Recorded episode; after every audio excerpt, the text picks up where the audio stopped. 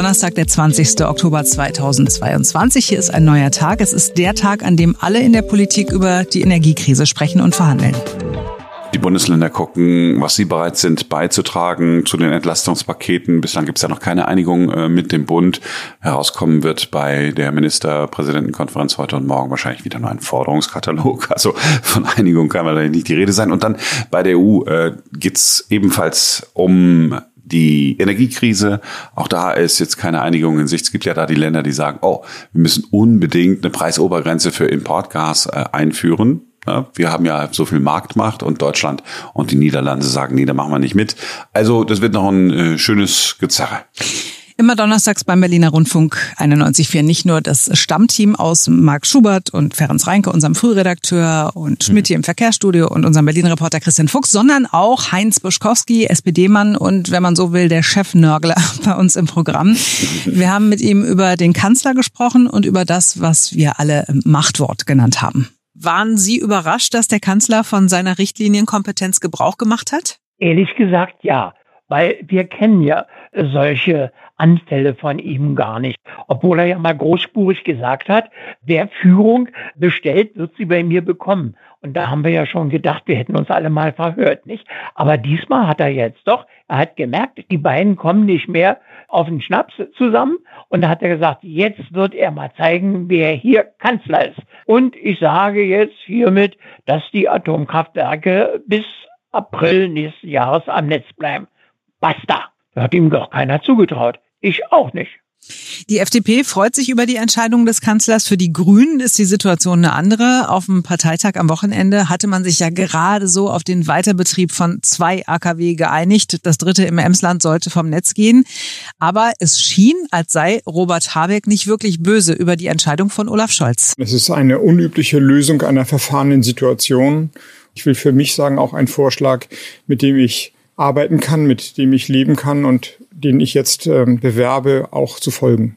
Er klingt fast ein bisschen erleichtert, oder? Ja, nicht fast ein bisschen, er ist erleichtert.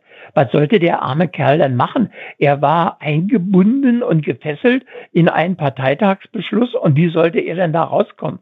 Da konnte er doch nun nicht zum Finanzminister gehen und sagen, ach, das nehmen wir mal alles nicht ernst, wir machen das alles ganz anders, lieber Christian.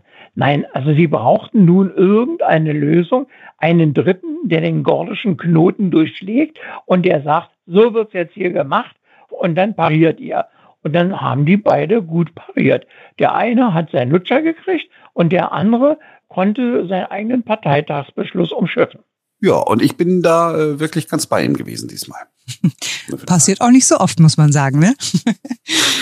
so, und während sich alle in Deutschland Sorgen machen, ob sie sich die Energie noch leisten können, sind ja seit Wochen Klimaaktivisten in Berlin unterwegs und gehen Autofahrern auf die Nerven. Die kleben sich an äh, Straßen und an Autobahnen fest, auch heute Morgen wieder. Ja, die hoffen, dass sie die Klimawende irgendwie ein bisschen schneller hinbekommen, ja, mhm. nur weil sie sich dann da festkleben. Tatsächlich, ich weiß, das ist jetzt wieder so, so ein bisschen oberlehrerhaft, aber Sekundenkleber, ne, mhm. ist ein totales mhm. Erdölprodukt. Das heißt, die nutzen die Ressourcen dieser Erde für etwas völlig Nutzloses. Mhm und sind a pain in the ass. Heinz Buschkowski, Sie haben wenig Verständnis für die Aktivisten, die sich auf Straßen festkleben. Den Umgang der Berliner Polizei mit den Demonstranten finden Sie aber fast genauso diskutabel. Finden Sie, dass das ein Umgang ist? Dieser Kuschelkurs, der da gefahren wird? Also mich nervt das, ehrlich gesagt. Und zwar ziemlich. Ich habe es ja gestern bewundern dürfen. Da saß eine Figur auf dem Damm, eine einzelne, lachte vor sich hin, saß da im Schneidersitz und hatte sich festgeklebt. Drumherum drapiert mehrere Funkwagen der Polizei, die ihn bewunderten. Ich warte darauf, dass äh, unsere Regierung, dass unsere öffentlichen Gewalt irgendwann das öffentliche Leben mal schützt und sicherstellt. Mensch, dafür werden sie bezahlt. Mittlerweile finden die Proteste ja nicht mehr nur auf der Straße statt. Es gibt auch Aktionen in den Zentren politischer Macht. Im Bundestag und im Verkehrsministerium sind Fehlalarme durch Aktivisten ausgelöst worden und Klimademonstranten sind ins Bundesfinanzministerium eingedrungen und haben dort protestiert. Das finden Sie aber vergleichsweise okay, also besser zumindest als die Straßenklebeaktionen. Naja, die Aktion an sich ist genauso bescheuert. Aber mir ist doch lieber, die machen so einen Blödsinn da in irgendwelchen öffentlichen Gebäuden, sogar wenn sie da noch äh, Kunstwerke in Museen beschmieren und alles. Gut, können wir auch noch hinnehmen. Aber dass sie jedes Mal, jeden Tag Tausende von Menschen in Geiselhaft nehmen, die nicht zur Arbeit kommen, die nicht zum Arzt kommen oder, oder, oder, das ist schlichtweg eine Sauerei. Ja, ich bin dafür, lasst sie in die öffentlichen Gebäude, lasst sie ins Bundesfinanzministerium, da sollen sie in die Kantine gehen, da sollen sie sich eine schöne Bulette geben lassen, vielleicht können sie auch ein bisschen Murmeln spielen. Ist mir alles ganz egal. Hauptsache, sie verschwinden von der Straße, über die ich gerade fahren muss.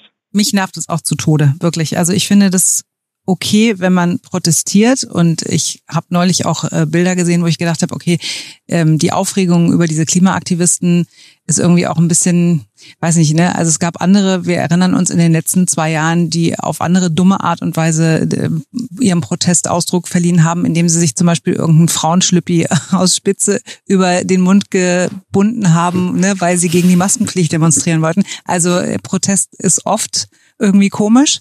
Ähm, von daher, ich finde es okay, dass sie demonstrieren.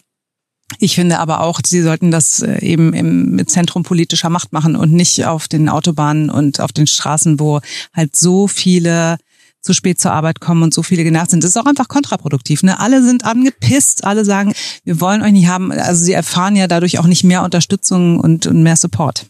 Und keiner redet über die Klimawende, sondern man redet nur über irgendwelche, dann sagt man so, äh, Vollidioten, die mir auf die Nerven gehen. Ich bin da äh, total bei dir.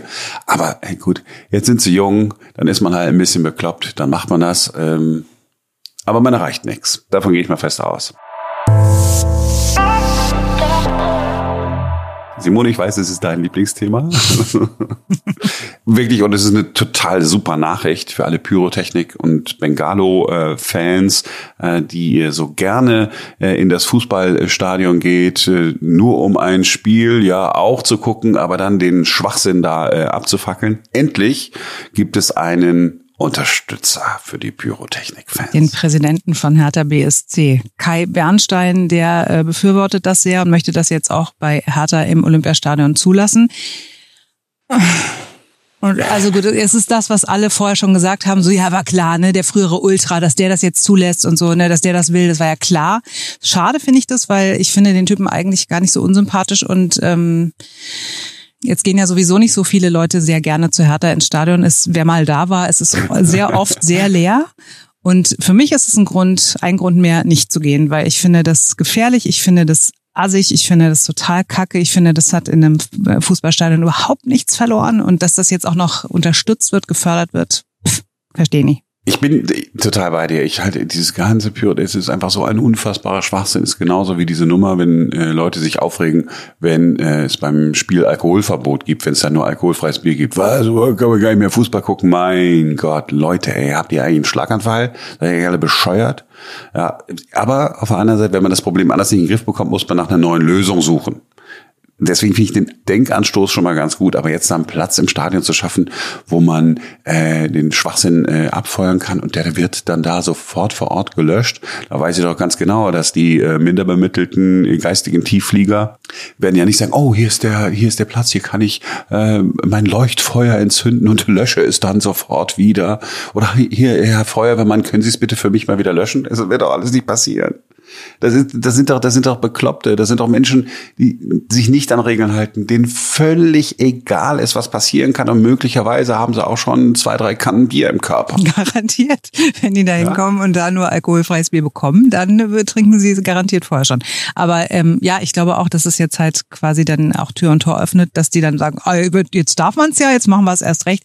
Und das ist dann auch einfach überall machen. Und ich finde es einfach, ich finde es auch nochmal, es ist nochmal ein Unterschied, ob man äh, Alkohol, also ein Bier da trinkt oder zwei oder drei oder ob man mit Feuer hantiert einfach da. Also ich find's, ich find's gefährlich und ich find's richtig kacke. Ja, und die, vor Jahrzehnten hat die Bundesliga doch die Kampagne äh, gestartet. Oh, wir müssen gucken, dass es ein Familienevent wird. Weißt du, wie, wie in den USA, da müssen wir gucken, dass die Hooligans und so weiter und so. Nö. Also damit kann man, damit kann man sagen, weißt du was? Da machen wir unter Ausschluss der Öffentlichkeit. Ganz ehrlich, ich, ich finde die Idee ganz gut. Okay, Bengalo, heute ist euer Bengalo-Tag. Geht hin, fackelt ab, ja, Alles, was ihr wollt. Nur es ist heute kein Fußballspiel. Ach, und ihr dürft auch nicht ins Stadion. Sucht euch hier einen komischen Sprengplatz und dann könnt ihr das irgendwie So machen. können sie alle mitmachen bei der Pyronale. Ja. Das ist doch die richtige Veranstaltung dafür. Gut, aber es ist ein Grund mehr, um mit äh, Karl Bernstein mal zu sprechen. Ich hatte ihn neulich mal über Instagram angeschrieben. Er hat mir auch geantwortet und äh, wir sind schon lose zum Interview verabredet. Ein Punkt mehr auf meiner Liste, den ich gerne mit ihm besprechen möchte. Da freue ich mich drauf. So, das war's für heute. Wir sind morgen wieder für euch da, denn dann ist wieder ein neuer Tag.